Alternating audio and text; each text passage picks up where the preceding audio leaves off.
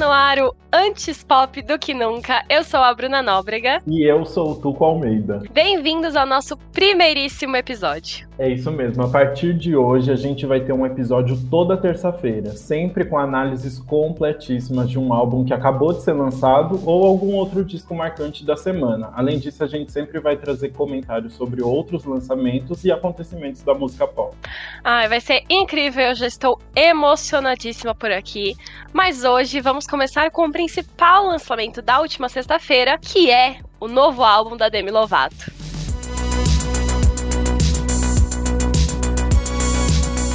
Demi Lovato voltou não só com o álbum mais íntimo da carreira até agora, mas também com o título mais longo. Dancing with the Devil, The Art of Starting Over. Estreou na última semana, como a gente disse, e trouxe letras bem pessoais sobre os traumas né, dos últimos anos da vida da Demi. É isso mesmo. A Demi sempre trouxe é, músicas muito íntimas na carreira dela, mas esse é surpreendente. Esse é o sétimo álbum da carreira dela e é o primeiro desde que ela assinou com o Scooter Brown, que é um empresário de nomes como Justin Bieber e Ariana Grande, e é o empresário que possui a famosa treta com a Taylor Swift. Inclusive, o álbum traz um feat com a Ariana Grande, além de colaborações com a Noah Cyrus, que é a irmã da Miley, a rapper Saweetie e o australiano Sam Fisher. Ó, oh, arrasou na pronúncia. Tentem falar sweetie. Mas, não arrasei, não, mas tudo bem. e olha, não é só o título do álbum que é longo, tá? Ele também é muito extenso em termos de músicas, porque ele possui 19 faixas. E a divulgação dele já começou há mais de um ano, basicamente, porque o primeiro single, né, que é o Anyone, a faixa de abertura do álbum, é, foi lançado há mais de um ano. Ela até apresentou no Grammy de 2020, foi a música que ela voltou aos palcos depois da overdose. E aí também a gente já teve, em janeiro de 2021, o lançamento de What Other People Say, que é o feat com Sam Fisher, e aí, no finalzinho de março, uma semana antes do lançamento do álbum, ela lançou uma das faixas título, que é o Dancing with the Devil. Isso mesmo. Inclusive, esse terceiro single, ele tem o mesmo nome que a série documental dela, que está disponível no YouTube. A Demi estava gravando um documentário da Tell Me You Love Me World Tour, que começou em fevereiro de 2018. Mas em julho de 2018, ela teve uma overdose causada por oxicodona e possivelmente misturada com fentanil, que é o opioide que causou a morte do Prince. Depois disso, a turnê foi encerrada e as filmagens do documentário não tinham sido divulgadas até agora. Sim, foi um, um grande baque ali na carreira dela que vai vir com tudo agora no álbum, porque no novo documentário a Demi relembra todo esse processo de recaída que levou ao incidente de junho, e ela também conta, tipo, coisas chocantes que os médicos afirmaram que ela poderia não ter sobrevivido, né? É, falaram que ela tinha cerca de, tipo, mais 5 a 10 minutos de vida. É, é um documentário muito emocionante e chocante, assim, as revelações que ela fala, ela ainda revela que ela ficou com sequelas do ocorrido, é, por exemplo, ela perdeu parte da capacidade motora, parte da visão, é, também teve problemas respiratórios. E aí, seguindo essa linguagem aberta do documentário, veio o novo álbum que a própria Demi falou que seria como a trilha sonora não autorizada da produção ali, porque realmente é muito. Quando você tá ouvindo o álbum, várias músicas lembram cenas do documentário ali na cabeça. Então eu achei bem interessante isso. Exato. Isso fica claro até na sequência de faixas, né? Porque o álbum é quase que dividido em duas partes. Na primeira parte, que é a Dancing with the Devil, a... tem as três primeiras faixas que a Demi fala mais sobre a overdose, esse momento de recaída e como e os traumas que ela teve com tudo isso. E na segunda parte, que é The Art of Starting Over, ela já mostra como, já traz uma luz de como ela está lidando com os traumas hoje e também dá uma animada, né? Traz umas músicas mais alegrinhas ali para a gente também conseguir dançar um pouquinho. Sempre bom, né? então, bora destrinchar tudo sobre cada faixa e comentar bem detalhadinho. Bora!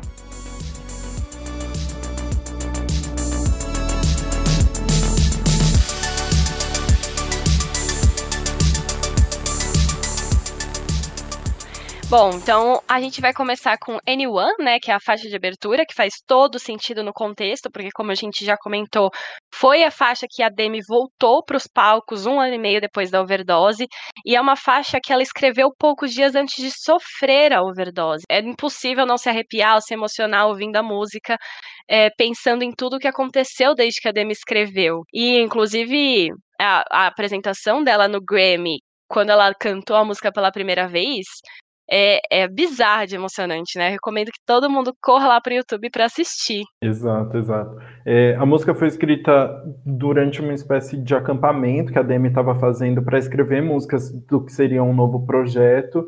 E é muito interessante que ela tenha usado agora e que tenha feito tanto sentido no, nesse projeto novo. Eu acho que realmente é uma música já antiga, mas que deu a, o mood ali para a criação inteira desse novo álbum, né? E é muito chocante, ela já falava, né? Ela, a música fala sobre a solidão que ela estava sentindo, e ela chega a falar: Eu me sinto estúpida quando eu canto e ninguém está me ouvindo. Então dava para ver que, que, todo o sofrimento dela já estava ali nas letras, né? Sim, e é até engraçado, porque essa música ela escreveu um pouco depois de ter lançado Sober, que é aquela foi uma das a uhum. última música que ela lançou antes da overdose e é uma música que ela fala com todas as letras que ela não está mais sóbria. E se você é, pensa que ela lançou essa música, ela falou que não estava sóbria e não aconteceu nada assim, nenhuma, talvez não sei exatamente no sentido pessoal, mas ela acabou sofrendo a overdose mesmo assim. Então parece que ninguém ouviu o que ela estava cantando em Sober, né? Então eu achei bem interessante isso. Bom, acho que a gente pode ir para a segunda faixa agora, que é metade do título do álbum, que é Dancing with the Devil. O que, você achou da música, Bru? Sim, eu, é uma das mais poderosas do álbum para mim. Eu acho que ela representa ele de uma forma muito grandiosa, porque ela é uma grande metáfora para recaída, né? E eu gosto muito dela como um todo, não só a letra também, a, a melodia e o, todo o arranjo dela vem para trazer essa força. É a música tema do documentário, né? Porque tem o mesmo nome. E a letra, eu acho que se você presta atenção, é, é como se fosse realmente um diário da Demi. No documentário, ela conta é, como começou a recaída dela, que foi tomando um pouquinho de vinho tinto. E aí é exatamente como ela começa a música, né? Ah, it's a, just a little red wine, I'll be fine, eu vou ficar tudo bem. E ela vai descrevendo os pensamentos que circulam na cabeça dela enquanto ela estava voltando. Só que é engraçado, porque o primeiro verso ela começa com um pouquinho de vinho tinto, e no segundo verso ela já vai para a pequena linha branca, né, white line, que é a cocaína. E aí depois ela já passa para Little Glass Pipe, que ela que representa o crack, depois o Tin Foil Remedy, que é a heroína. Então a escalada que a música vai dando é, é tenso de ouvir, né? Tudo que como foi escalando na vida da Demi também. É, é, interessante porque no documentário ela fala que as pessoas não têm noção do quão grave estava a situação dela, né? De como ela realmente chegou próximo da morte e como ela não, não tinha mais limite ali para o que ela estava tomando para o vício dela, né?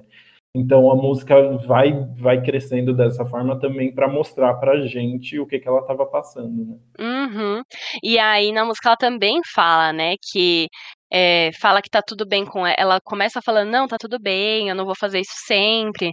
Mas depois ela admite que ela tava mentindo, que ela não tava tudo bem. E aí tem aquele refrão gigantesco que ela fala, eu estava dançando com o diabo, como essa metáfora, né, fora de controle. Ela fala sobre a morte, né, quase fui para o céu, cheguei mais perto do que vocês pensavam, é, citando aquele, o caso dela ter mais 5 a 10 minutos de vida, provavelmente, quando ela foi salva é, apostando minha alma. Ela, eu acho que é uma, são metáforas muito fortes e reais que ela usa ali. E ela trouxe tudo isso para o clipe também, né?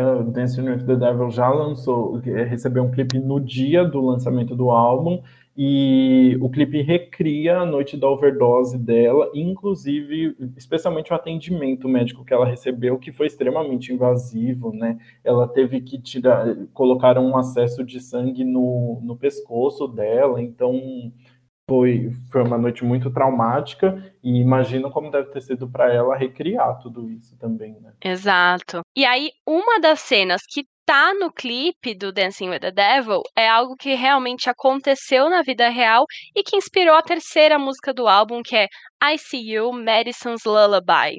E aí eu acho que a gente é bom relembrar essa cena pra, porque dá muito contexto da música, né?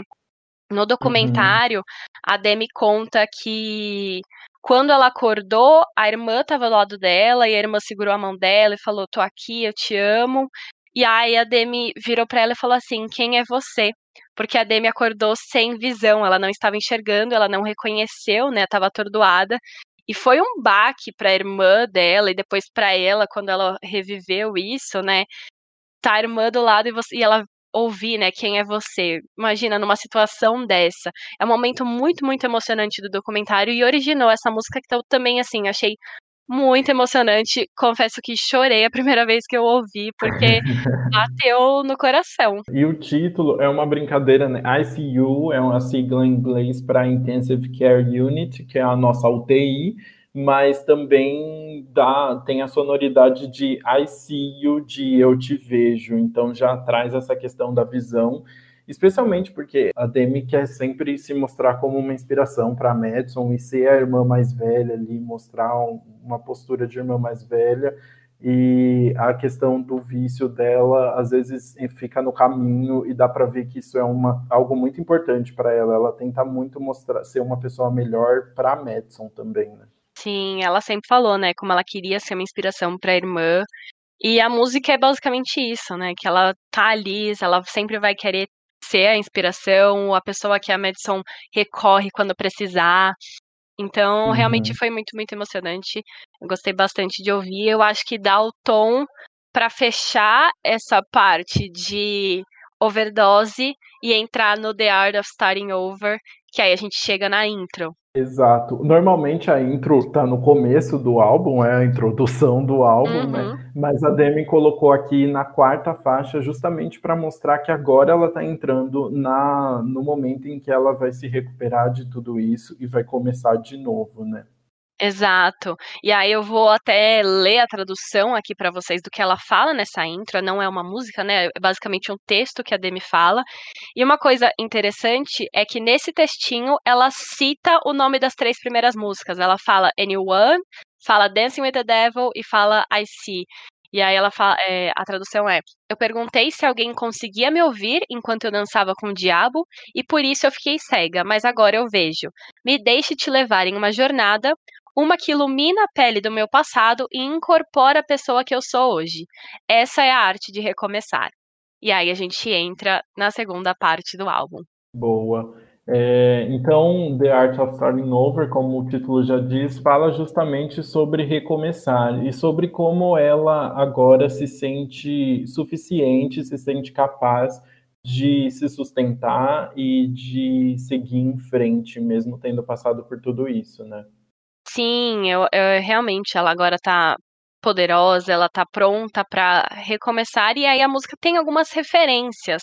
Por exemplo, o segundo verso menciona o ex-noivo dela, Max Erich, que é envolveu uma grande polêmica no ano passado, mas a gente vai se aprofundar um pouquinho mais para frente, porque tem uma música que, é, que fala to, totalmente sobre isso, mas é uma pessoa que a Demi chegou a noivar e que terminou, acabou terminando muito rápido, porque teve, é, ele não era a pessoa que ela imaginava, então na letra da música ela fala, ele era a cura eu estava pronta para estar certa, então eu deixei ele se aprofundar. Mas não demorei para perceber que a mulher em mim não chora por um homem que é um menino e que não merece isso. Então também é interessante perceber que como ela superou e percebeu assim que ela é maior do que um relacionamento, né? Que ela tá mais forte sozinha, ela conseguiu se encontrar mesmo solteira nesse caso. E um easter egg aí da música é que esse, esses versos eles podem ser uma referência a uma música do Tell Me You Love Me, o álbum anterior da Demi. Em Games, ela fala: Eu namoro homens, mas você está se comportando como menino. Então dá para ver que esse comportamento aí nos relacionamentos da Demi é uma constante, né? E isso é ótimo, né? Uma coisa que mostra que a Demi não aceita esse tipo de comportamento na vida dela. Ela se empodera ali, se impõe e fala: não quero passar por isso. Então é muito legal, assim, perceber essa arte de recomeçar nela. Não só em termos de superar a overdose, seguir em frente, mas também de relacionamentos, de vida pessoal e na carreira, né? Porque aí tá dentro do álbum. Então, ótimo para começar essa segunda parte. E logo em seguida, ela entra com Lonely People, que é um eu considerei um verdadeiro hino indiezinho, assim. A, a letra tem um tom bem melancólico, tem um tom bem pesado, mas a voz da Demi tá tão tem uma força tão grande, traz uma esperança tão grande que você já quer dançar, você quer ouvir animado a música, assim. É realmente esse, esse recomeço dela deu para ver que veio com muita força, né? Sim, é engraçado porque é uma música que ela fala assim, a gente morre sozinho, você não vai, não adianta você ter pessoas ao redor de você porque você vai acabar sozinho no final. Mas é, ela traz essa vibe positiva, eu acho, porque ela aceitou, é, mostra assim, eu aceito que eu vou morrer sozinha, mas eu quer dizer que eu não posso aproveitar esse meio, né? Então, realmente passa uma vibe boa apesar dessa letra mais melancólica. Mas ela tem algumas é, frase, outras referências, né? Por exemplo, ela fala duas vezes sobre Romeu e Julieta, porque realmente, assim, é uma grande história de amor e que no final os dois morreram sozinhos. E aí ela fala que Romeu não tem sequência. E depois Romeu e Julieta estão uhum. mortos. E aí a última frase que eu achei bem impactante, né? Que é, é o resumo da música, ela fala: A verdade é que nós todos morremos sozinhos. Então é melhor você amar a si mesmo antes de você ir que pode até, assim, é o recado da música e também as pessoas imaginaram que pode ser uma referência à morte do pai dela, né, que aconteceu em 2013, a gente também vai abordar um pouquinho mais pra frente, mas uhum. Que foi uma, a morte do pai dela impactou muito na vida dela, né, deixou é, muitos traumas, muitas coisas que ela recorria e não conseguia aceitar direito. Então, Exato. isso também mostra como ela aceita mais hoje em dia. E logo em seguida vem The Way You Don't Look at Me, que já traz um, uma, uma visão mais pesada de tudo que aconteceu ali na, depois da overdose dela, né?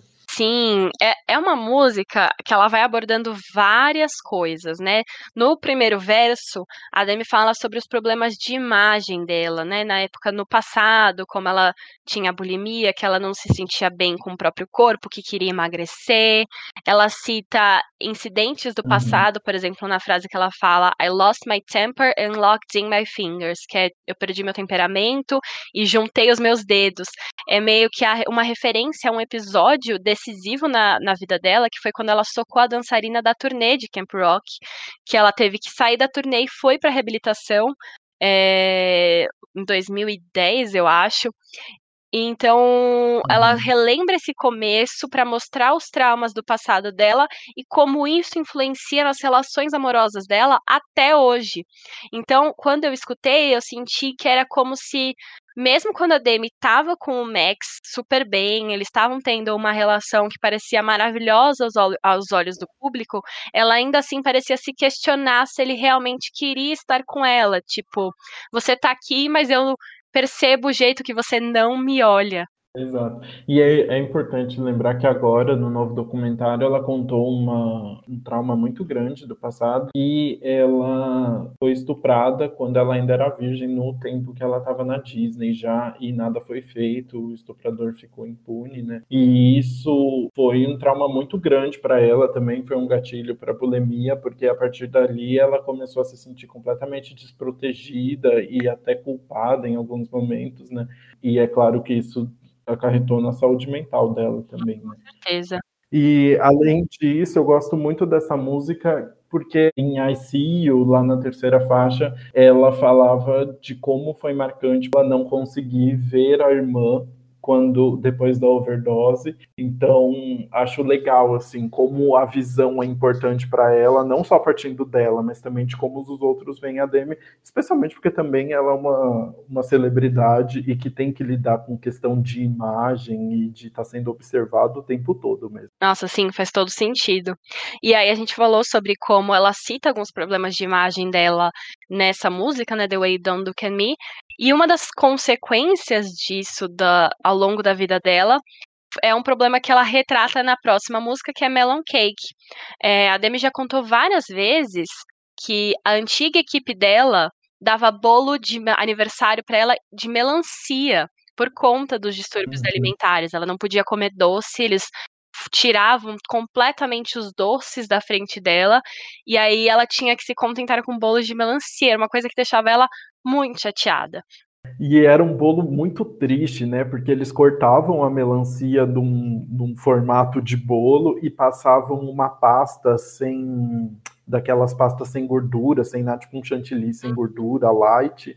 É, para parecer com o um bolo, é a coisa mais triste. E aí ela fala que em 2019, né, o primeiro aniversário primeiro não, né? O primeiro aniversário dela após a overdose, ela ainda estava se recuperando no hospital, mas um ano depois da overdose dela, em 2019, ela finalmente teve um bolo de verdade em anos. Ela comemorou nas redes sociais, é, e aí ela falou na época, e aí é o que ela traz na música, né? Que ela nunca mais vai comer bolos de melancia nos aniversários. Então é, é uma música com uma mensagem muito bonita, eu acho, né? É, ela até comenta assim, né, que é uma mensagem para para Demi mais nova, falando vai demorar, mas você vai ficar livre em algum momento, né?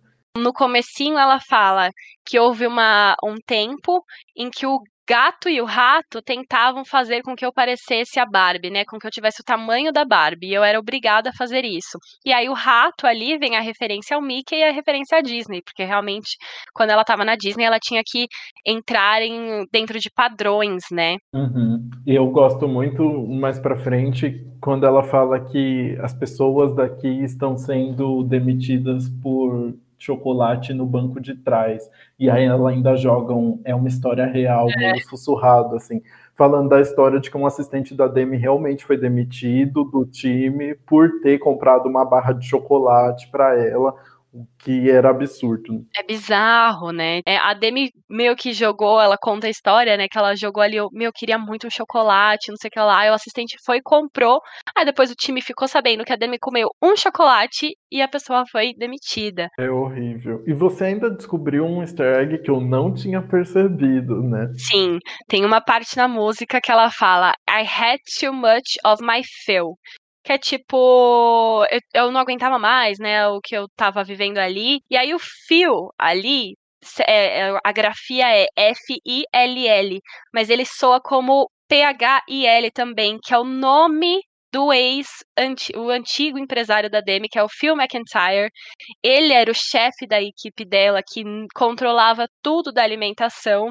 Ele colocava regras estritas ali que a impediam de comer. Então, o que é o, a frase que podia ser assim, ah, eu não aguentava mais, estava de saco cheio, também é, eu não aguentava mais o Phil, que é o, o empresário que ela demitiu e agora tá com o Scooter Brown.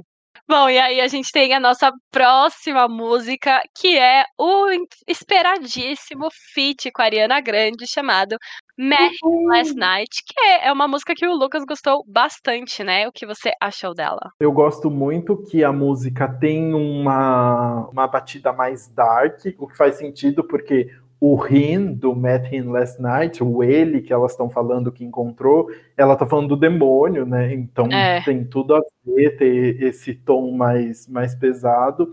E o que eu acho incrível da Ariana Grande é que ela consegue sempre escolher uns feats que tem muita cara dela, as músicas ficam muito equilibradas. Eu acho que isso fica muito claro no feat com a Gaga, que uhum. tem muita cara da Gaga, mas também tem muita cara da Ariana no Rain on Me, e também na música que ela fez com o Troy Sivan, o é, Dance to This. Então, e eu acho que essa música também, assim, eu acho que a música tá super bem inserida no álbum da Demi, mas que ainda tem uns vocais, um jeitinho que tem super a ver com a Ariana, fica super, fica super coeso. Uhum. Bom, eu vou nessa eu vou discordar que foi uma música que eu tava com altas expectativas, para falar a verdade. Um feat da Ariana com a Demi, eu queria muito ouvir as duas com os vocais poderosíssimos. E aí eu achei morno, porque eu acho que ela fica muito na mesma coisa. Poder, eu achei que poderia explorar mais. E, enfim, me decepcionou por isso. Não é ruim a música, eu gosto. Mas eu uhum. esperava mais, porque, porque juntou duas mulheres atuais do pop que são muito poderosas e que a voz delas são as coisas que mais predominam nas músicas. Então eu esperava uhum. ouvir mais o alcance delas, um pouco mais de uns gritos, assim, aquela aquele poder, aquele vocal poderoso mesmo, sabe? Uhum, entendi. Mas tudo bem. Você viu uma referência ali, uma possível referência na letra também, né? É, então, pensando na letra da música, analisando, o que eu entendi é que ela tá falando sobre o, o traficante, né? Que ela fala, eu vi o diabo, encontrei ele na noite passada. E aí, durante a música, a letra, parece que ela tá falando que o diabo na vida dela, nesse sentido, seria o traficante. E aí, pode até ser, não uhum. só por ele ter dado as drogas para ela nesse sentido, mas também porque, assim como a Demi falou sobre o estupro que ela sofreu na época da Disney, ela também foi abusada sexualmente pelo traficante na noite da overdose dela, né? Ela estava completamente sem consciência e a equipe médica descobriu que, ela, que ele tinha tido relações sexuais com ela e a Demi, assim, não fazia ideia do que tinha acontecido. Então, pode uhum. ser também o, a referência dela de diabo ali na música. E logo em seguida vem uma música mais tranquilinha, um bem calminho para a gente relaxar, que é o What Other People Say, que é o feat com o Sam Fisher, que foi lançado em fevereiro. Exatamente. Eu gosto dessa música assim que ela lançou, porque é uma música que ela fala que ela se importa com o que as outras pessoas dizem, né? Ela conta como ela deixou de fazer tantas coisas na vida dela por, por causa do que as pessoas estavam falando. Mas tem uma contradição aí, porque no clipe foi feito recentemente, né? E ela já aparece de cabelo curto, de cabelo rosa. E no, no documentário ela conta que quando ela cortou o cabelo, ela pintou, ela disse que ela estava fazendo o que ela queria, ela não se importava mais com o que os outros iam pensar. Então, é legal ver esse, essa jornada dela no que aconteceu, né? Antes dela se importar tanto com o que as pessoas diziam e agora ela tá pronta para fazer o que ela realmente quer. O Sam Fisher já tinha uma parte da composição e quando ela ouviu a música pela primeira vez, ela se identificou muito e chegou a chorar, né? Eu acho que mostra um pouquinho de como ela se importa com o que a letra tá falando, né? Sim, ela até descreveu a música como sendo uma reflexão dela, assim, né, e da composição sobre o que é perder quem ela realmente é nesse esforço de agradar outras pessoas e a sociedade. É, é, a Demi tem essa coisa, assim, cada vez que ela tem uma recaída, alguma coisa aí ela volta, ela volta sempre com músicas muito empoderadoras, mas que eu acho que traz uma carga, assim, uma pressão para ela continuar sendo uma espécie de líder, assim, de mártir para as outras pessoas, porque ela representa uma mensagem tão importante para tanta gente que eu acho que ela sofre com essa pressão também, né? Ela chega a comentar no documentário que depois que ela acordou da overdose, uma das coisas que ela perguntou para a mãe dela foi: já está na mídia, né? Isso já uhum. saiu. Então, saber que todo mundo vai julgar ela pelo, pelos traumas que ela está passando ali, é, com certeza é uma pressão muito forte para ela, né? Exato.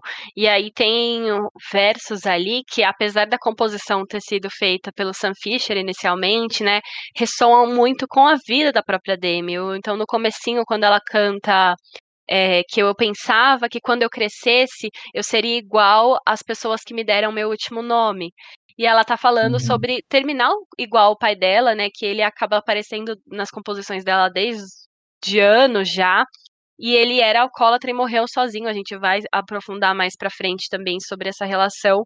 Mas é, é como marca a vida da Demi, sempre aparece por ali essa influência da família e como isso impactou na vida dela. É, a minha única questão com a música é que eu acho que diferente do feat com a Ariana Grande, esse fica um pouco desequilibrado. Eu acho que essa música fica um pouco desequilibrada. Eu acho que ela tem muito a cara do Sam Fisher, não é à toa que, que a ideia inicial da música é dele, né?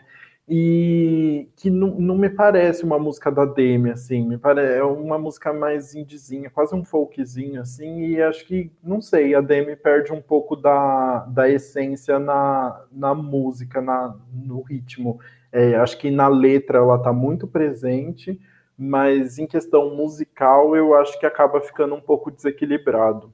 Sim, faz sentido isso, pensando que essa música foi lançada como single antes do álbum, né? Então, como Exato. single, ela funcionou muito bem, mas talvez dentro do álbum tenha perdido um pouquinho.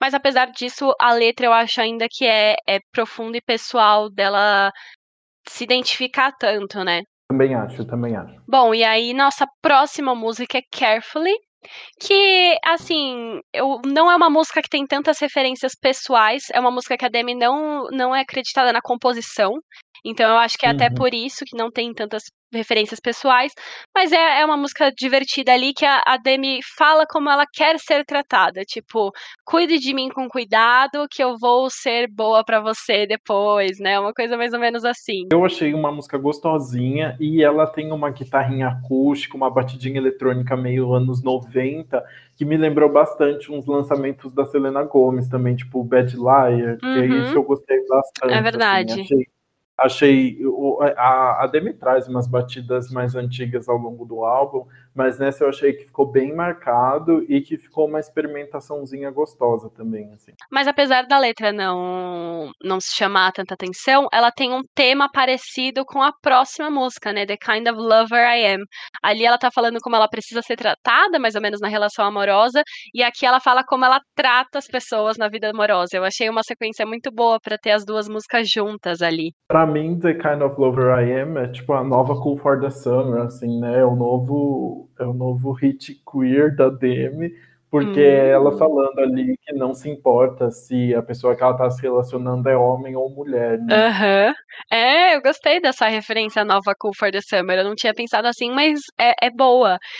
E ela fala também, além de ser homem ou mulher, no finalzinho ela fala que não liga se você tem um pênis ou uma WAP, né? Que é a referência à Aham. música da Cardi B e da Megan Thee Stallion. É, e essa parte do final é muito interessante. Eu queria até ouvir a sua análise sobre isso, porque era uma coisa que você trouxe que eu não tinha pensado. Pois é, eu gostei muito porque eu- a gente já tá vendo uma influência do TikTok muito grande na música. A gente vê que músicas desconhecidas começam a bombar muito depois que as pessoas começam a usar ela no TikTok. Mas eu senti que a Demi trouxe uma referência fortíssima ali de um filtro do aplicativo que é aquele da voz meio robotizada que as pessoas às vezes usam para contar uma história falando, mas que parece que fica algo quase cantado assim, né? Na, no, no finalzinho da música, ela tá falando que tá bem sozinha, mas que gostaria de dividir a vida com alguém e, e um tomzinho divertido essa, esse filtro do TikTok na música. Inclusive, a Demi fechou uma parceria com o TikTok, ela fez, participou de um novo quadro que o TikTok está lançando dentro da plataforma e ela também vai fazer uma live dentro do aplicativo. Então deu para ver ali que ela está muito interessada, né? Sim, é, o TikTok, querendo ou não, hoje em dia ele é muito importante para as músicas crescerem, né? É bizarro como uma, um hit ali que bomba no TikTok vai parar nas, no primeiro lugar das paradas musicais. Então, Exato. é legal ver essa conexão da Demi, apesar de eu não ter certeza se eu gostei desse final da música meio falado, assim, né, com esse efeito. Eu acho que a música tava tão boa até ali, e aí acaba dando, quebrando um pouco. Mas eu acho interessante, apesar de tudo, essa vibe de TikTok. É, total. E agora vem Easy, que eu vou deixar você falar, que eu sei que você gosta. exato. Nossa, foi uma música que me surpreendeu muito. É o feat com a Noah Cyrus e é uma música que eu gostei demais. Ela fala basicamente sobre a dificuldade de você, talvez de um término amoroso ou de fins de relação, e aí como você tenta parecer de boas assim com a situação mesmo quando não tá. Você tenta fingir que é fácil, mas é tudo uma aparência, né? E uma coisa que eu achei interessante é que enquanto eu ouvia na minha cabeça, aquele negócio que eu comentei, né, sobre vir cenas do documentário. E uma que eu lembrei é que quando a Demi tá falando sobre o término, ela tá fazendo tipo um vídeo diário ali. No primeiro vídeo ela fala que tá super bem, que não tá, que acha que foi a melhor coisa ter sido feita, que ela tá mais leve, que foi uma decisão ótima que tá tudo certo. E aí na cena seguinte, ela fala que na verdade é, é tipo, muitas horas depois, ela tá já no quarto, ela tá com a cara assim de choro completamente, e ela fala que na verdade no começo ela tinha mentido, ela não tá bem, ela tá mal, ela tá se sentindo sozinha, e que é uma coisa que tá mexendo muito com ela. E eu achei que é totalmente a vibe de Izzy, quando você tá tentando manter uma aparência ali, mas na verdade tá magoada por trás. Veio essa cena na minha cabeça, eu acho que é do último episódio que vai ser lançado ah, quando hoje, lançou hoje, quando o episódio hoje. foi ao ar. eu não acompanho tantas músicas da Noah Cyrus e eu achei que a voz dela tá muito melhor. Eu lembro dos primeiros lançamentos, assim, acho que a voz dela tá muito mais presente e que combinou muito com a da Demi, né? Uhum. É muito boa, essa família é muito talentosa, né? Miley também essa tem uma voz é linda, mas a voz da Noah, ela é profunda e meio grossa, assim, que eu acho que ela passa passa força pra música, assim, seriedade. Então eu achei que combinou muito bem também. E logo em seguida, a gente tem a música que é assim, fofoca. eu amei! É de fofocar. Que é 15 Minutes, e a música é uma diretona para o Max Erich, falando sobre, usando a expressão ali de 15 minutos de fama, que foi basicamente que ele estava procurando ali, né? É, porque assim, a gente já, já falou um pouquinho dele nas músicas anteriores, mas essa música é que a gente tem que falar sobre a relação, porque foi uma coisa que impactou muito a vida da Demi, e, e essa música é 100%, 100 sobre ele, né? Então, no começo da quarentena, ali em março de 2020, eles começaram a namorar, a Demi começou a se apaixonar, e como ele a, começou a quarentena, eles começaram já a morar juntos no, nos primeiros meses de namoro. Então, eles estavam ali de boas, e foi uma coisa que evoluiu muito rápido. Então, como eles estavam vivendo juntos, as coisas foram mais intensas e chegou num ponto que ele chegou ela, a pedir ela em casamento, né? E eles pareciam estar tá muito felizes. A Demi postava o tempo todo sobre ele, ele postava sobre ela. Eu juro que na minha impressão, quando eu acompanhava, eu achava que tipo esse era o cara da vida da Demi que eles iam ficar juntos, uhum. que ela finalmente tinha achado alguém que ia fazer ela feliz. Tipo, até quando ela foi passar um tempo com a família, ela levou ele, ele conheceu a família dela, a família dela também parecia estar super apoiando. E aí, o que aconteceu foi que do nada eles terminaram. Na verdade, antes deles terminarem, os fãs foram resgatando alguns uhum. tweets e comentários de Instagram antigos do Max, que ele falava sobre flertando com várias celebridades, né? Inclusive a, a Selena Gomes, falava da Demi, mas ele tipo tinha tweets inclusive falando que ele achava a Selena melhor que a Demi, queria tipo casar, pedir até a Selena em casamento. E aí as pessoas foram ficando com o pé atrás. E nisso, uhum. a, na época, a Demi até se pronunciou falando: gente, parem de acreditar em prints falsos, isso não é verdade. Vocês querem colocar mulheres contra mulheres, sendo que eu tô super bem aqui. Nada a ver. Poucos meses depois, né? Dois meses depois do anúncio do, no, do noivado, surgiu essa thread, e logo depois foi a notícia que eles tinham terminado. E aí meio que comprovou que tudo era muito real. E o Max estava querendo, parecendo, tipo, usar mesmo a Demi. Ele foi tentando ali em todos os lugares e assim que a Demi deu certo, ele foi investindo nela para tentar chegar à fama, parece, né? E aí até o, o Max tentou se aproveitar depois deles terem terminado. Então, é, pouco tempo depois de sair a notícia na mídia, ele foi até a praia de Malibu, que ele tinha pedido ela em casamento, se ajoelhou na areia e chorava enquanto rezava. De, e, nossa, foi uma cena assim que as pessoas na época até falaram que ele tinha ele mesmo chamado paparazzi para gravar tudo e bombar. E aí, na música, a Demi fala sobre toda a situação, sobre ele ter pedido os 15 minutos, é, ter toma os seus 15 minutos de fama aqui. E na bridge, né, a ponte da música, ela fala, tipo, como você pôde ir fazer cena rezando na praia de Malibu, como você pôde chorar na praia de Malibu, tipo, como você teve essa coragem. E a gente comentou que o Max tinha feito alguns comentários nas redes sociais da Selena Gomes, né, ele era meio obcecado por ela, né? uhum. né? E aí a Demi fez um comentário na música sobre isso. Na letra ela fala algo como arrume as suas coisas, você pode vir e buscá-las, que seria You Can Come and Get It. E Come and Get It é a música da Selena Gomez, um dos primeiros singles dela na, na carreira solo, foi maravilhoso, bombou Sim, muito. Sim, é uma das músicas que mais bombou, né, no começo da carreira dela. E você consegue ouvir uma risadinha, assim, na música, mostrando que ela tá dando risada da situação e lembrando que a Demi e a Selena se conheceram na época que elas gravavam Barney e seus amigos ainda. Elas se afastaram, né? Mas mesmo assim, é. eu acho que não foi, não é uma afinetada a Selena de qualquer jeito, mas é uma afinetada a participação de, do Max com a Selena na, nessa situação toda. E a risadinha dela final, eu, eu acho que não foi aleatório esse come and get it ali. Eu acho que foi realmente que direcionado. Mas enfim, é, é uma música assim é, a melhor parte dela é realmente é a fofoca mesmo, porque essa é, é a diretona, ela tá falando sobre tudo que ela quer falar ali, ela tá sem, não tá economizando, mas olha, acompanhando todo o caso, eu acho que o Max merece uma música dessas, tipo, para ele aprender, porque foi muito feio tudo que ele fez é, desde o começo, né, de ter tentado iludir e é depois até de tentar incansavelmente ganhar a mídia com toda a situação e vendo o documentário da Demi como ela ficou mal com tudo, é, mano, ele não merece nenhum, nenhum não ser poupado nessas músicas. A Demi agora, assim, chega de homens na minha vida e a próxima música E a próxima música é My Girlfriends Are My Boyfriend, que é tipo as minhas amigas são meu namorado.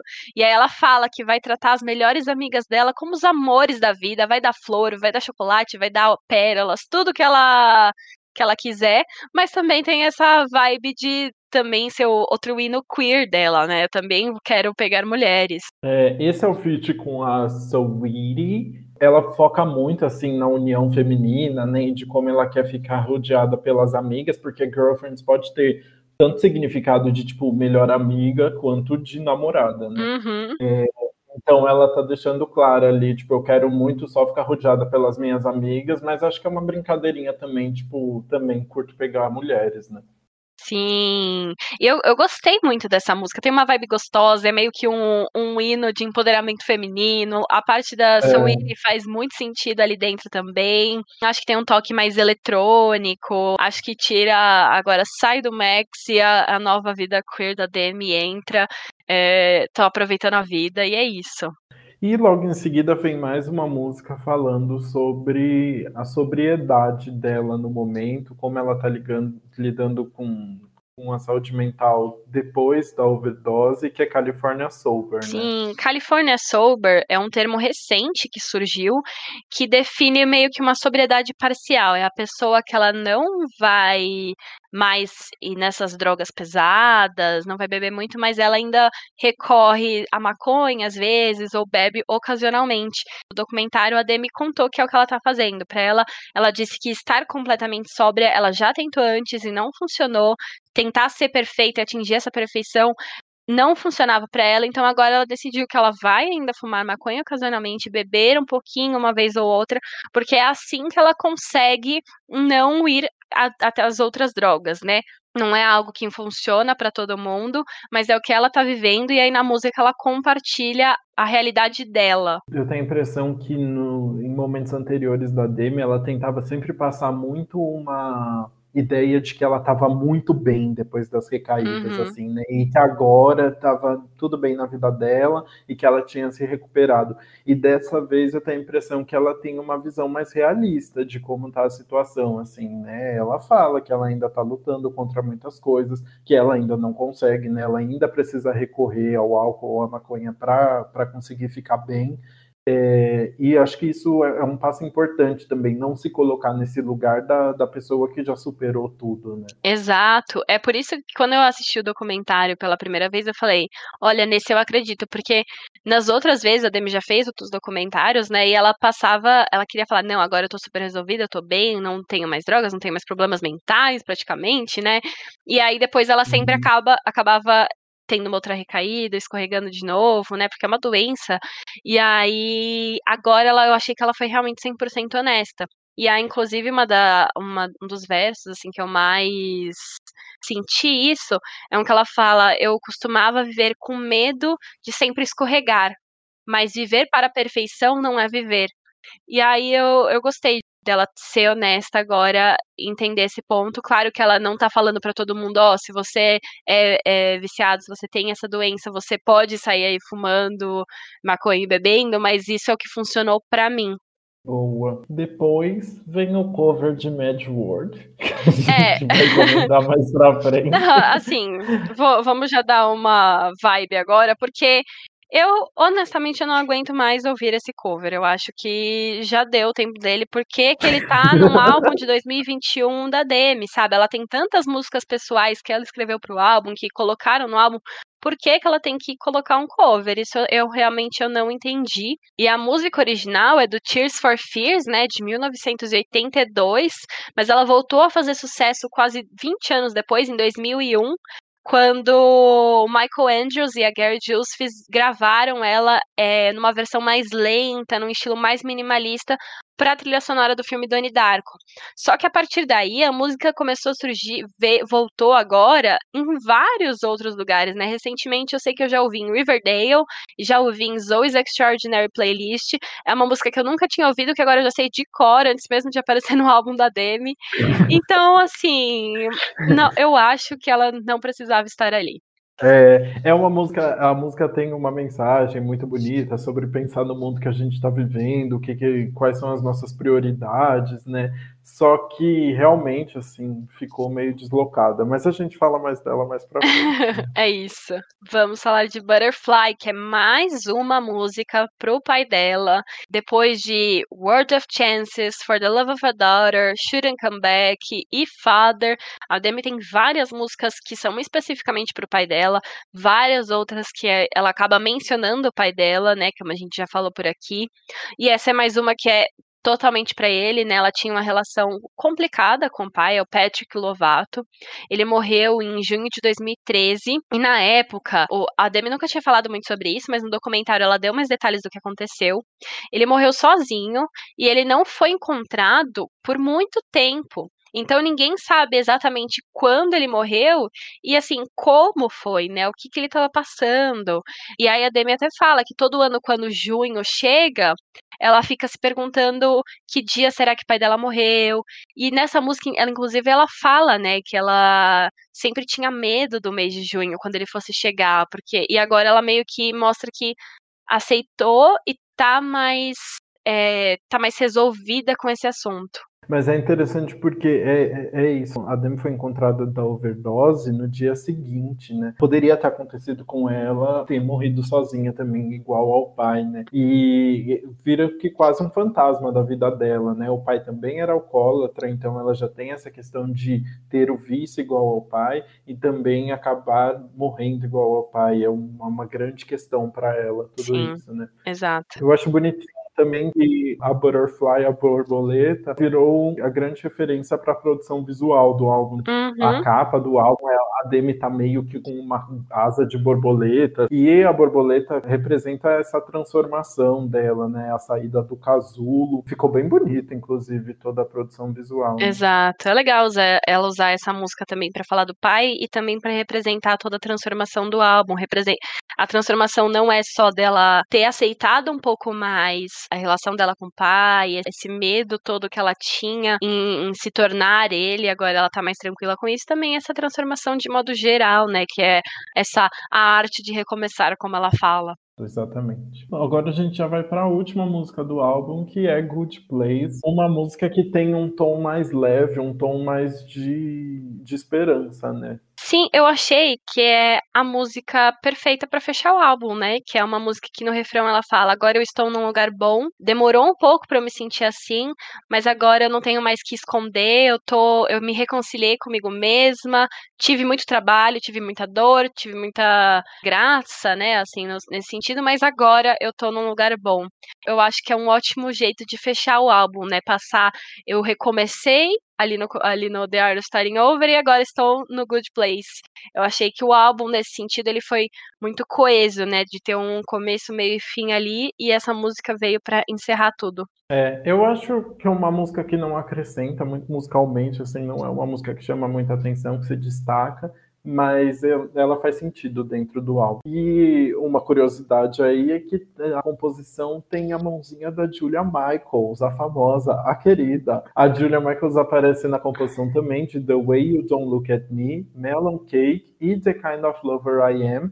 E para quem não sabe, a Julia é uma compositora aí que tá bombando pelas letras mais sentimentais e mais intimistas que ela faz. Ela tem um trabalho muito grande com a Selena Gomez, tá? Desde o, acho que do Stars Dance com a Selena. E também as músicas que ela lançou como cantora na carreira dela falam sempre de questões muito pessoais, de saúde mental. Então é muito legal ver essa colaboração com a Demi. E eu achei que ficou coeso com o que a Demi tá querendo falar agora, né? Sim, a Julia Michaels é muito boa, assim, não só no trabalho pessoal dela, mas o que eu vejo muito no trabalho com a Selena é que ela consegue pegar as histórias dos artistas com que ela tá trabalhando e transformar nas letras que às vezes o artista não consegue colocar no papel diretamente, sabe? Faz muito sentido ela tá na composição de músicas como The Way Don't Look at Me e Melon Cake, que são músicas muito pessoais que retratam episódios é, bem específicos que a Demi falou, que é exatamente isso da Júlia conseguir transformar as situações em música. Eu acho que foi uma colaboradora muito boa que a Demi teve nesse álbum. Bom, acho que agora a gente pode partir para uma opinião geral aí, fazer um balanço do que a gente achou do álbum, né? Mas é o que eu tava falando agora mesmo, porque eu gostei muito do álbum. Eu acho que a Demi já teve muitos álbuns pessoais ao longo da carreira, mas esse é realmente o diário da vida dela.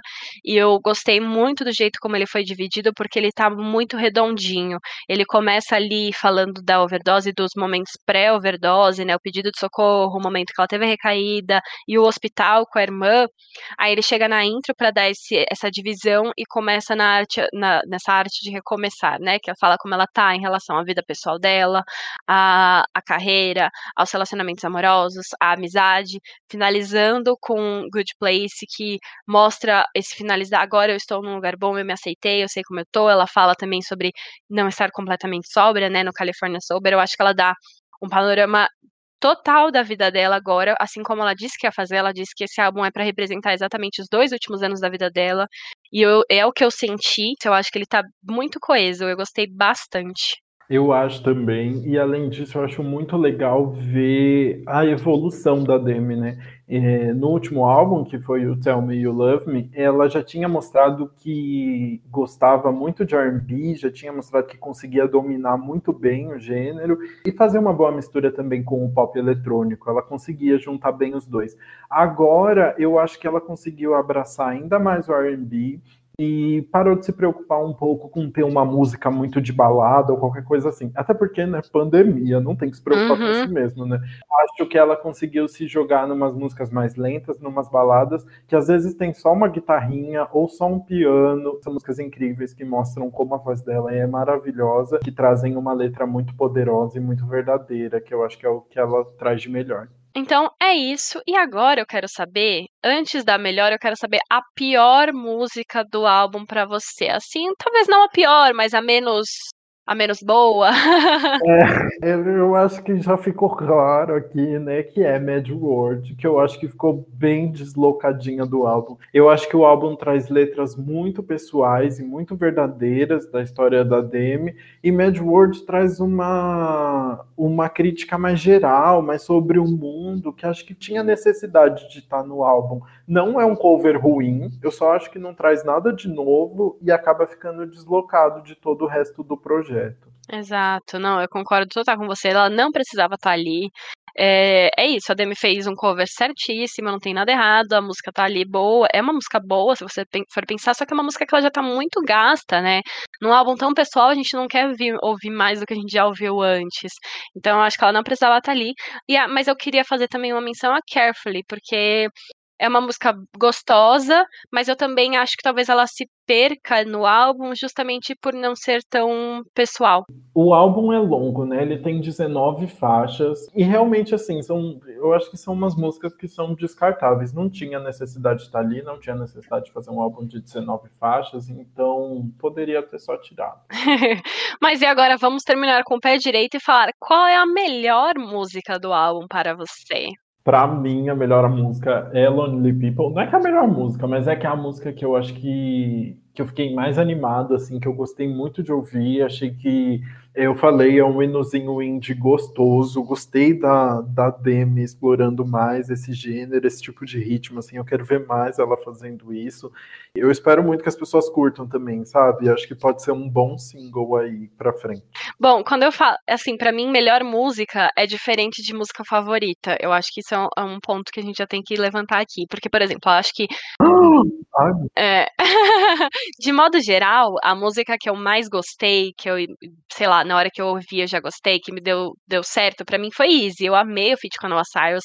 É, foi melhor do que eu estava esperando, achei a letra é, muito profunda e bonita e emocionante. Mas quando eu penso em melhor música do álbum, de modo geral, para mim é Dancing with the Devil. Eu acho que ela é. Eu até uhum. comentei aqui, né? Ela é super poderosa, ela chega com tudo. Ela tem uma letra super pessoal, com várias referências, tem metáfora, tem um relato totalmente forte. Ela ajuda a abrir o, o álbum de uma forma poderosa. Então eu acho que, de modo geral, é a melhor música. Mas é isso, a minha favorita é Easy. É é, você tem isso também? É, não, eu tenho, eu concordo. Eu acho que Dancing with the Devil é uma música muito forte. E, inclusive, é uma música que define o álbum muito bem, né? A Demi continua trazendo as referências de Dancing with the Devil basicamente em todas as letras. Ela tá sempre falando sobre ter encontrado com o diabo, ou ter passado um tempo no, no céu, ter passado pelo inferno ela continua trazendo essas metáforas no álbum todo. Então dá para ver que assim a música define mesmo o que ela quis trazer nesse projeto, né? Então agora chegou o momento da gente ir para o nosso último quadro, um quadro com um nome maravilhoso, que é o anti-single do Que Mal Acompanhado. Tudo. A gente comenta sobre os singles que foram lançados na última semana, trazendo aí o que mais bombou, o que tem mais de interessante, de novidade.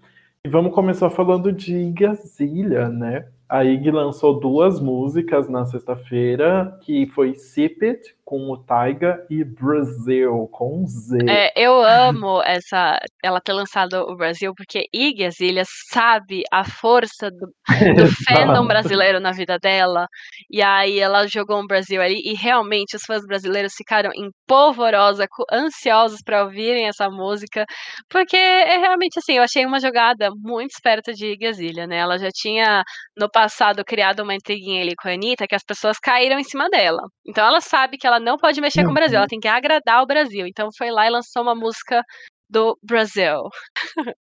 Eu acho que foi a reconciliação dela com o Brasil, né? Enfim, achei uma homenagem bem bonitinha, deu para ver que ela gosta muito da gente, apesar de tudo. E que também ela tá vendo toda a força que a música latina tá tendo aí nos últimos anos, né? Uhum. Insipid teve clipe, é uma música bem animadona, o clipe é todo neon, todo colorido, muita bunda para cima. Achei bem a cara da Ig e achei muito legal a, o retorno dela aí depois da gravidez, né? Uhum. E as duas músicas vão integrar o um novo álbum da Ig, que é o The End of an Era, que ainda não tem data de lançamento anunciada, mas que vai trazer ali um, um vai mostrar a nova fase da Ig com a chegada dela aos 30 anos, que ela completou em junho do ano passado. É isso. E o nosso próximo lançamento é BTS uhum. com Film Out. É, eles lançaram o clipe e a música Film Out, né? Uma balada gostosinha, achei muito legal. É, vai fazer parte do álbum inédito deles, The Best. O álbum vai ser um compilado ali de músicas em japonês que o grupo lançou desde 2017 e já tem data de estreia para o dia 17 de junho quando eu comecei a assistir o clipe, ele parece que é algo bem minimalista, assim, o que é bem diferente de outros lançamentos do BTS. Parece que eles estão só numa casa de paredes brancas, bem tranquilinha, e do nada vira uma confusão e gritaria assim, maravilhoso. É muito bom. e agora o nosso último single da semana é da minha nova, sei lá, ídola, né? Que é Olivia Rodrigo que ela lançou, ela lançou Deja Vu, o segundo single da carreira dela depois de Driver's License, né, que foi uma música que ela lançou ali despretensiosamente no começo desse ano e fez um sucesso tão grande que ninguém, ninguém estava esperando isso, né? Ele ficou oito semanas no topo da Billboard Hot 100, que é a maior parada musical dos Estados Unidos. Depois de bombar tanto, as pessoas estavam pensando assim: será que ela vai ser One Hit Wonder, né, de ter bombado tanto com o primeiro single? E aí ela veio com o segundo single com Deja Vu. E olha, eu acho que ela provou que não é One Hit Wonder. A música já está fazendo muito sucesso. E ela é, é uma música muito boa, né? Eu gosto. A, a Olivia é uma compositora muito boa. Ela é super fã da Taylor Swift. Eu acho que ela realmente lembra a Taylor Swift em alguns aspectos. E um deles é a composição. Ela faz músicas que qualquer pessoa se consegue se identificar por causa dos temas. Mas ao mesmo tempo ela coloca detalhes específicos, assim, que fazem sentido. Nesse caso, é, por exemplo, ah, como ela ensinou o antigo namorado a, a tocar Billy Joel e eles ouviam Uptown Girl. E eu acho que, assim, uma das coisas que mais bombam, fizeram a, a primeira música dela ter crescido tanto é que a Olivia Rodrigo, ela é estrela do, da série do Disney Plus High School Musical, The Musical, The Series. E aí há rumores, né, que ela tenha namorado ou a co-estrela dela, né, da série, que é o Joshua Bassett. E recentemente o Joshua Bassett tá namorando outra estrela da Disney, que é a Sabrina Carpenter, que também teve uma super carreira aí no começo é, como é, estrela teen. E aí as pessoas identificaram na letra de Driver's License e também de Deja Vu algumas referências pro atual namoro dos dois.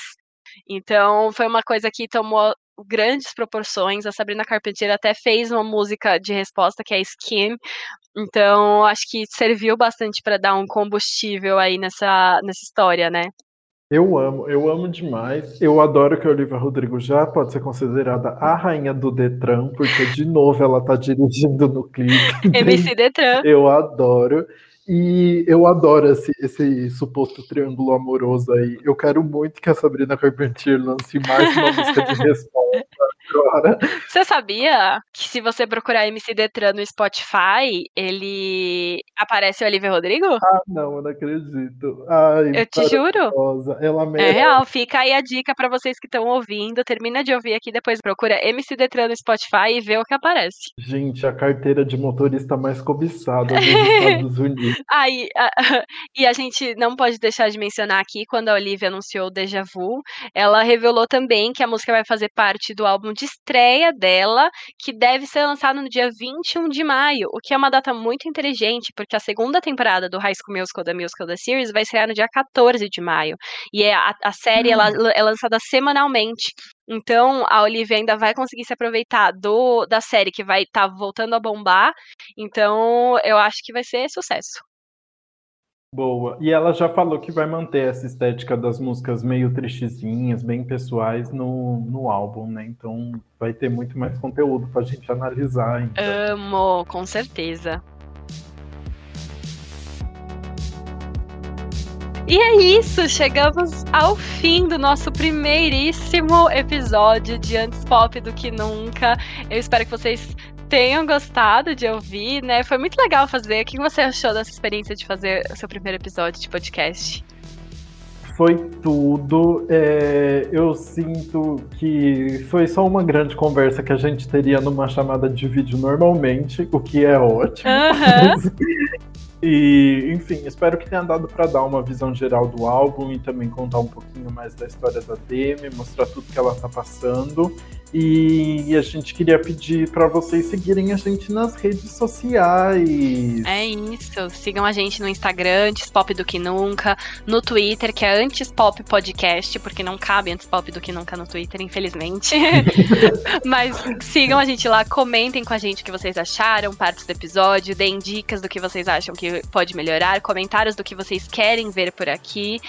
E, e se você estiver ouvindo agora, compartilha nos stories o, um trechinho do que você está ouvindo, do que você achou, para atrair mais pessoas para ouvirem, né? Estamos começando, sempre é bom ter mais gente. E se você ficou curioso para ouvir todas as músicas que a gente comentou aqui, a gente fez uma playlist no Spotify com todas elas. O link também está nas nossas redes sociais. Uhum, exato. Espero que vocês tenham gostado. E foi muito legal participar. Acho que a, a partir daqui a gente só vai evoluir, né? Sempre vamos trazer é, coisas legais e aí o papo vai ficar cada vez mais fácil, mais tranquilo.